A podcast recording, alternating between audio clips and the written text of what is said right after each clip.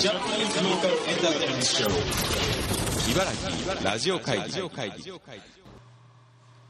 はい、始まりました。茨城ラジオ会議第22.5回の配信です。よいしょーはい、というわけで、えー22.5回。この数字の意味なんですけれども、えー本来だったら今週は、まあ、先週お休みしちゃいましたし、えーしっかりとした形で、えーポッドキャストをお送りしようと思ったんですけれども、ちょっとまあ、いろいろごてごてごてごてとしまして、えーちゃんと録音することができなかった。というわけで、えー今回、えー今喋ってるのは私、えーラフレシアフィルムズの荒方優太なんですけれども、えー私の一人語りで、えーポッドキャストをお送りしようということで、えーまあこれね、あの、茨城ラジオ会議僕と、えーマーキービーチクラブとステレオグラムの、えー小渕くんと、えースマトラブラックタイガーのヒデの3人でやってるわけですけれども、さすがに一人語りという形で、えーまあ、このポッドキャストを送るのを正式な回とするわけにはいかんだろうということで、えー勝手にゲリラ的にやりながら番外編としてお送りしたいと思います。改めまして、こんばんは。今、えー私の手元の時計で1時を回っております。えー自主映画制作集団ラフレシアフィルムズの荒方優太です。えーというわけででして、まあ、あの、このところ忙しくてですね、えっと、まあ、いろいろ忙しいっていうのはあんまり言いたくないんですけれども、まあ、漢字で書くと心をなくすというわけですからね、そんなに良くない字はないわけですけれども、はい、ちょっとめんどくさい空気ですね。はい、えー最近何をやっていたかと言いますと、えーまあ、いろいろ映像を撮ったり、えー編集したりっていうのが続いてる毎日でした。で、この間、えー月曜日ですね、マーキービーチクラブのメンバーみんなと一緒に、ちょっとあの、日立市にある、えー助川山、あー助川団地のあの上の方にあの自然公園がありまして、それが山になってて山登れるんですけれども、そこにちょっとあの日の出とともに登っていきまして、えーステレオグラムの、えーアーティスト写真なんていうのを撮らせてもらいました。えーステレオグラムじゃない、マーキービーチクラブですね。はい、マーキービーチクラブのアーティスト写真なんていうのを撮らせてもらいました。で、これっていうのが、まあ、あの、もともと、山を登りながら、この茨城ラジオ会議を撮ろうなんていうふうに言ってたんですけれども、まず、ヒデが風邪をひきまして、えーお大事に、ヒデお大事に。というわけで、で、それで、ちょっとあの、僕もあの、写真を撮るようなことになるとは思わなかったんですけれども、まああの、前日の夜に恋淵スタジオに行きましたら、あの、マーキーの、アーシャを撮ってくれということで、いや、俺カメラないよ、っていうふうに言ったら、あの、小渕君がありますよ、つって、あの、ペンタックスのミラーレス一眼を持ってきまして、うん、じゃあちょっと頑張るっていうので、初めてのスチールだったもんで、あの、正直でうまくできるかなと思ったんですけれども、まあ思いのほかかっこいい写真が撮れたんじゃないかなと思います。えー、というわけで、え山を登ってきて、日の出を見て、えー次の日は爆睡というわけで、あの、私の3連休の最後の日は終わったわけですね。はい、というわけで、えーやってきたんですけれども、帰りの車なんかでも、あの、小渕くんが、あの、すごいいっぱい素敵な音楽聴かせてくれて、で、小渕くんの生解説付きで、あの、いろいろ教えてもらったんですけど、僕結構あの、音楽ですとか、映画ですとか、そういうのあの、いろんな人に紹介してもらった時なんかは、大体メモしながら聞いたりとか、あのするんですけど、その時さすがにね、あの、朝早くに行って、山登ってっていうので疲れちゃって、もう頭の中うとうと、うとうとっていう状態で、あの、もう結構なんか話半分でみたいな。で、全然関係ない話したりとかっていうので、本当に、あの、ごめんなさいな状況だったわけです。で、その後、あの、ポッドキャスト撮ろうかなんて言ってたんですけれども、もうお互いに疲れちゃって疲れちゃって。で、まあ、あの、結局、うやむやになって今日に至ったというわけなんですけれども、えー今週目白押しなんですよね、本当にね、イベントがね。ちょっとあの、最後の方に、あの、告知なんか、あの、詳しくさせてもらえればと思うんですけれども、このポッドキャスト配信されている今日、まさに今日11月26日、あの新生堂、あのミートエクセルの方でですね、えーまあ、豪華トークショー、バックホーンですとか真空ホロですとかが登場します。にスマトラ・ブラック・タイガーと、えーマーキービーチクラブが出演するということでね、非常に楽しみなわけです。というわけで、えーそういうお知らせなんかもしなきゃいけないというのもあって、今日ちょっと、あの、僕一人でも、ちょっとポッドキャストあげようかなと思って、ポッドキャストあげてるわけなんですけれども、えー何の話しようかな。ちょっと、えー何の話しようかなと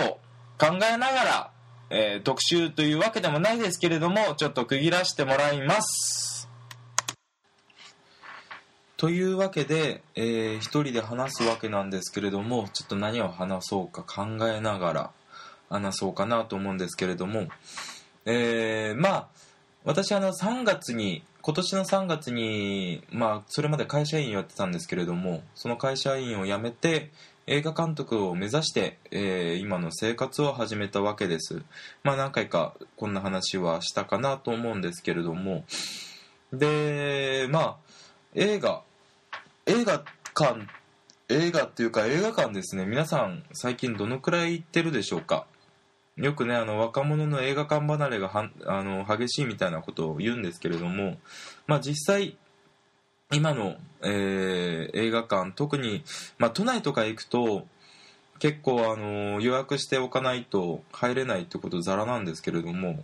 茨城県内だともう大体ガラガラなんですよね。でまあそんな映画なんでそんな世界に入ったかなって言うと、まあ、やっぱり映画が好きなん好きだからなんですけども映画が好きだっていうのもそうだし、まあ、あの映画ってあの僕音楽もやってたんでまあ映画ってあの音楽もあるし映像もあるしお話もあるってもう俺が好きなものが全部入ってんじゃんっていうので映画監督になりたいっていうふうに思ったわけなんですけれどもで映画って、えーどのくらいまあ儲かるのかなっていうこと。ちょっとあの調べたことあるんですね。で大体映画館映画ってどういう仕組みであの作られてるかっていうとまあ映画を作る制作会社があってで映画を映画館に売る配給会社っていうのがあってで映画館があるわけですね。でまあ配給会社と映画館が直営例えば東宝シネマズであるとかえーっと角川シネプレックスであるとかそういうふうにあの直営の映画館を持ってるっていう配給会社さんもあのあるんですけれどもまあそこは今ちょっと分けて考えられればなと思います。面倒なので。で大体映画館がいわゆるあの興行収入ってよく言いますよね。興行収入50億円とかあの去年だったら風立ちぬが120億円とかあのそういうふうに言うんですけれども実際、まあ、あの興行収入っていうのは映画館の取り分も含めた全体のあのお金なんですね。で大体映画館が半分くらい持っていくのであの配給側には、まあ、例えば興行収入120億円だったらその、えーまあ、半分の60億円くらいが入る。で、まあ、そこから宣伝費ですとかあと、まあ、配給側が持っていく利益ですとかそういうのをどんどん引いていくと制作側にのる残るお金って本当にビビたるもので。でまあそんな、まあ、厳しい世界で日本これは日本の特に話なんですけれども、まあ、そんな厳しい世界で、えー動いてるわけだから、まあ、制作費を、まあ、いろんな会社があの出し合って映画を作るあのいわゆる制作委員会方式なんていうそういうのもできて、まあ、あのリスク回避なんかをしてるというわけなんですね。で、まあ、昔だったら例えば1950年代60年代そういった映画が最も日本で映画が最も元気だった時代だったら、えー例えば東宝が、まあ、自分で撮影所も持っていてで自分のところに俳優さんもいてスタッフもいてで配給も映画館も持ってるっていうのでほとんどそれで利益を持っていけたんですけれども今ほとんど東宝ですとかそういった大手のところは大手映画会社はもう制作を半分手放してるようなあるいは分社化してるとかそういった形であのほとんど配給だけというようなのが中心になっているのかなという状況です。で、まあ、あのそんな厳しい世界になんで入りたいかっていうかまあ実際今の時代映画館に行くメリットって実際少ないかなとは思うんですけどね。あの結構よくあるのが映画が好きだ。けど映画館に行くのは嫌いだっていうような話をされる方も中にはいらっしゃいます。で僕がなんでそれでも映画という言葉にまあテレビでもいいんですけど映画っていうのにちょっとこだわりがあるかっていうとなんだかんだで映画館っていう場所自体も好きだっていうのがあってこれあのライブアーティストなんかも同じだと思うんですけれどもで映画今例えばあの家の中でねあのすごいあのホームシアターなんて言ってすごい映像設備を整えてあの映画館並みの音響と映像で映像を見れるっていうような環境を作ることは、まあ、家庭でもできるようになってるんです。でもう映画館と家で何が違うかっていうのを考えた時にまあよくあのそういう議論って映画好きですとかもするんですよね。あのライムスターの歌丸さんなんていうあのラッパーの方なんかもあのこの人映画がすごい好きであのラジオで毎週映画の評論なんかしてるんですけれどもその人なんかも、ね、あの映画館だと、まあ、あの集中できる家で見るのとは違うなんていうふうにおっしゃるんですけどもやっぱり僕がなんで映画館で見るの楽しいかっていうとすごいやっぱりその周りのお客さんとの反応ですとかそういうのをやっぱり一人で見てるのとは違うそのグルーブっていうのはやっぱり確かにあるなっていうものがありまして例えばあの去年見に行った映画なんですけれども「黒百合団地」っていうホラー映画。まあホラー映画って言っても大して怖い映画じゃなくてで映画の出来自体もそんなにいいかっていうとちょっとあの口をつぐんでしまうようなところもあったんですけれども、まあ、前田敦子さんの演技が素晴らしかったですね。でこの映画僕あの水曜日のレディースデーの日に見に行ったんですね。前の会社の休みが水曜日だったもので。であのー、一人で見に行ったんですけれども僕以外全員女子高生で。でなんかすんごいほんわかした気分になったんですよ。あのー、僕最最一番後ろの3つ前くらいに座ってたんですけれどもそう僕の後ろのところをみんな女子高生が56人くらいのグループが23組くらい牛耳ってて。でその女子高生たちがもう映画でちょっとなんか怖いシーンとかあると「怖いかなええちょっと目つぶってるから何かあったら教えて」とかって後ろでひそひそ言ってんですね。でなんかそういうのがなんかすんごい楽しくてで映画終わった後思ったより怖くなかったねみたいな。あの女子高生が言ってるみたいな。あのそういう感じとかもよくて。あるいはあのもう本当にあの結構ねあの空いてる映画館じゃなくて混雑してる映画館とかでコメディ映画なんか見てるとやっぱりあの人によって笑いどころが違ったりとかそういうところなんかも年代によって違ったりとかっていうのもしたりとかそういうのも面白かったりとかして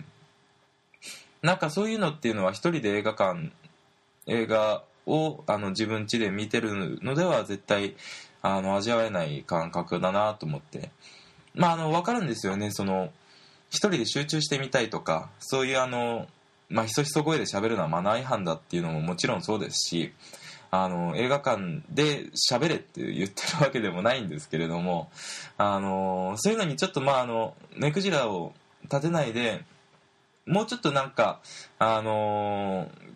緩い気持ちであの映画館に行けたらもっとなんかみんなあのいろんな発見があるんじゃないのかなというふうに思いながらいるわけですね。あのこれあのミッドミッドタウンミュージックが始まったっていうのにもちょっと似てるものがあるかなと思っててあのー、まあよく小渕君とヒデが言うのが、まあ、ライブハウスに行くっていう習慣が若者からなくなってるっていうのででライブハウスってやっぱり楽しい場所なんだよってみんなで盛り上がるのって楽しいよねっていうのを思い出さ思い出したいっていうところから、まあ、あのミッドミッドタウンミュージックが始まったなんてねあの2人はよく喋ってますけど僕が映画ブログとかで結構あのどこの映画館で見たかとかあの周りの人がどうだったかって一応書くようにしてるんですよね。でそれっていうのはやっぱりあのそういう映画館で見るからこそ分かるものっていうもちろん音響面ですとか大画面っていうのももちろんそうなんですけれどもみんなで一緒に見てる感覚っていうのあのそれもあの楽しめたらなっていうふうに思いますね。あの本当に面白いですからね。あの子供映画なんか見ていくと見に行くとあの分かるんですよ。そのいい映画か悪い映画かっていうのが。あの本当に今年僕ワーストにしようかなって思ってる映画がありましてあの仮面ライダーの映画なんですけれどももう子供みんな退屈してるんですよ。あの本当に制作者側のオナニーみたいな映画だったんですけど本当に子供が退屈しててでそれに比べて「アナと雪の女王」とかは、まあ、歌歌ったりとか楽しんだりとかあの笑ったりとかしてる子供はたくさんいるんですけど飽きてる子供っていなかったなっていうふうに思って。そういうところがまあやっぱりあの一人だと気づかないところでもあるのかなと思います。でまあそんなわけでもう年末ですね、えーそろそろ今年のベスト映画なんていうのを決めようかなっっていうふうに思ってるんですけれども決めようかななんて、まあ、おこがましいですけどね、まああのまあ、僕が見てきた中で面白かった映画あの何かなっていうようなことをちょっと探っていきたいかなというふうに思ってるんですけれども、えー今年見た中で、まあ、このポッドキャストを聞いてるような方にぜひ見てほしい映画っていうのが2本ありまして1本は前にあのポッドキャストに上げられなかったユーストであのちょっと話してるんですけれどもえーなんだっけタイトル忘れちゃった「インサイド・ルーイン・デイビス」っていう映画なんですね。これ23回くらい見に行きたかったんですけど結局1回しか見に行けなくてまあどういう映画かっていうとまあ舞台は1960年代。あのニューヨークのいわゆるビレッジっていう場所ですね。あのそれこそボブ・ディランですとかあのそういったあのフォークシンガーたちがあのどんどん育っていった場所で、あのまあ、そこが舞台で、まあ、主人公はやっぱりフォークシンガーなんですね。で、まあ、何かしらの理由で売れかけたけど挫折しちゃったっていうあのそんなフォークシンガーなんですけれどもそんな彼があの、まあ、ひょんなことからあまあそんな彼がひょんなことからってちょっとあの話があれですね。えーとまあそんな彼がどういう生活してるかっていうと本当にクズ人間であの毎日のように友達の家のあのソファーにあの泊めてもらうみたいなまああの言うなればホームレスですね。でそんなことやりながらあのまあいろんなあの例えばあのレコーディングのに参加したりとかあのするんですけど、まあ、何をやってもうまくいかない。でそれが何でなのかっていうのがあのその彼のいろんな出来事を通してちょっとずつ分かっていくんですね。でそれを乗り越えて彼がどうしていくか。ってそして周りでは何が起きていくかっていうもう本当にねあの突きつけられると本当に辛すぎる、まあ、アーティストの現実なんですけれどもでもそれでもそこに幸せを感じる。さらに、まあ、それでも彼ができるのは歌うことだけだって。そういうのがあの非常にまあ心に突き刺さる映画でしたね。あの結構あの内容が分かりにくい映画でもあって僕も全部読み切れたっていう感じはしないんですけれども、まあ、ぜひぜひ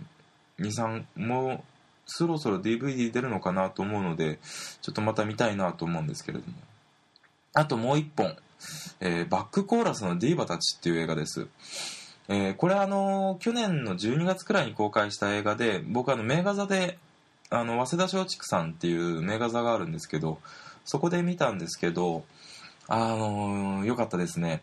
あのいわゆるソウルミュージック例えばモータウンとかあのそういった黒人音楽のコーラスバックコーラスを歌ってきたあの歌手たちをテーマにしたドキュメンタリーなんですね。あのでまあ、あのそういったあの往年の歌手からあのちょっと前にあのマイケル・ジャクソンの「This Is It で」ちょっと脚光を浴びたあの女性の人ですとかのアジア系の人ですね。そういった人とかがあのみんなであのセッションするようなあのそういったことをしたりするのがまあ見せ場だったりするんですけれどもあのまあ難しいコーラスというあのボーカルとコーラスの違いって結構なんか難しいと思うんですよね。あのその映画の中で言うのがそのコーラスは個性を殺さなければいけないっていうのがあってコーラスとボーカルの間にはすごい大きな差あの壁があるっていうようなそういうようなことがあのその映画のテーマになってるんですけれどもあのこどんなに美しい声でもソウルがない声にはダメだっていう。その映画の中ですごいあのー心に残ってるのがあって例えばあのーまあ今だったら、まあ、ピッチなんかもある程度調節あのーレコーディング後でもできるんですけれどもあのーそこにはそれでは得られない何かがあるっていうようなことを言うんですね。でそれを言ってる人たちの歌声には確かにソウルがこもってるんですよ。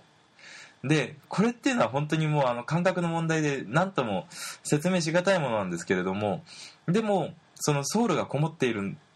歌声プラス個性がある歌声っていうのはまた別な部分であのやっぱりコーラスっていうのはコーラス歌い手同士のその調和ですからそのボーカルを邪魔しちゃいけないそこに個性が出ちゃいけないんですね。けれどもソウルを失っちゃいけないこれは難しいんですね。本当に本当にだからまあ職人みたいなあの世界なんですけれどもそういった世界の中で生きてきた彼女たちがどういう人生を送ってきたかっていうことを描いた映画です。これももう本当に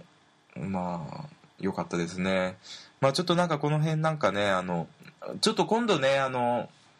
ポッドキャストでも音楽映画特集とかあるいは逆にあのサウンドトラック特集なんかもちょっとやってみたいななんて思うんですけれども、えーここまでで意外と一人で喋りましたね、えー20分を超えましたんでちょっとまああのそろそろまあ一人ですし、えー終わりにしてお知らせなんかをしたいと思います。というわけで、えっと、今日11月26日えースマトラブラックタイガーとマーキービーチクラブが、えーミッドエクセルで、えートークショーに、えー出演します。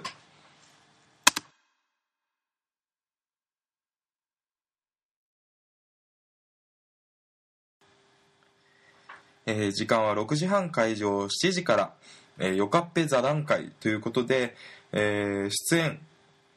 うん、ライトハウスの稲葉店長バックホーンの山田庄司さん、えー真空フォローの松本明人さん。さらに BAG マーキービーチクラブスーパーアイラブユークワイトルームスマトラブラックタイガー、えー、とあと BFA といったあのもう茨城を代表する現代のまあ水戸を代表するバンドたちが勢ぞろいして座談会ということで、えー入場が前より500円、えー当日が1000円ということで、えー、エクセル6回特設会場エクセルホールで開催ということです。ぜひぜひ来てください。えーさらに、毎週木曜日、えー8時半から、えー小渕正宏がパーソナリティを務めております水戸ミュージックフリークが、えー IBS 茨城放送で、えー放送されています、えーこちらも毎週ぜひぜひチェックしてください、えーそれとスマートガラクタイガーえー新風が10月19日にリリースされました、えーいつも通りネットでのリリースになりますのでこちらも、えーホームページの方からよろしくお願いしますえーさらに、さらに、さらに、えーっと、何があったっけ？ちょっと一回切りますね。はい、失礼しました。えー11月29日、えーストーミーマンデーで、えスマートブラックタイガーが、えライブに出ます。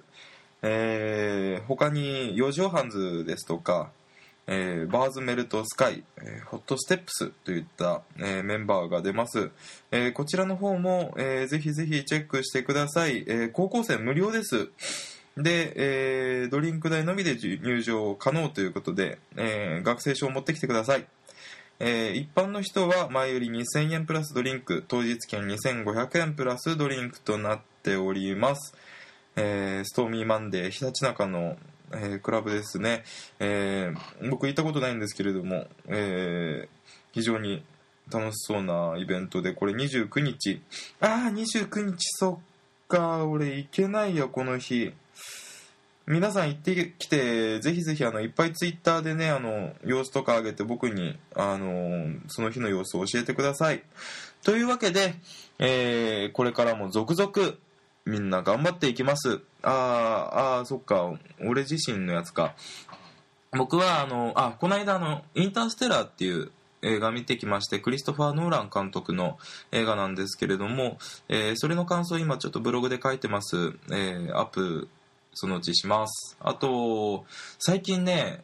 ちょっとまた近況報告みたいになって申し訳ないんだけどバトルロワイヤルって昔あったじゃないですか。あの映画久しぶりに見たらやたら面白くって。でちょっとなんかそれについていろいろ今書いてますのでそれもまたブログで、えーチェックしてもらえればと思います。まだアップしてません。というわけで、えっと、とりあえず11月26日よかっぺ座談会。こちらの方ぜひぜひ来てください。あと10月29日の方も、えースマブラの方もよろしくお願いします。というわけで来週こそはちゃんとした放送をしたいなと思いながら、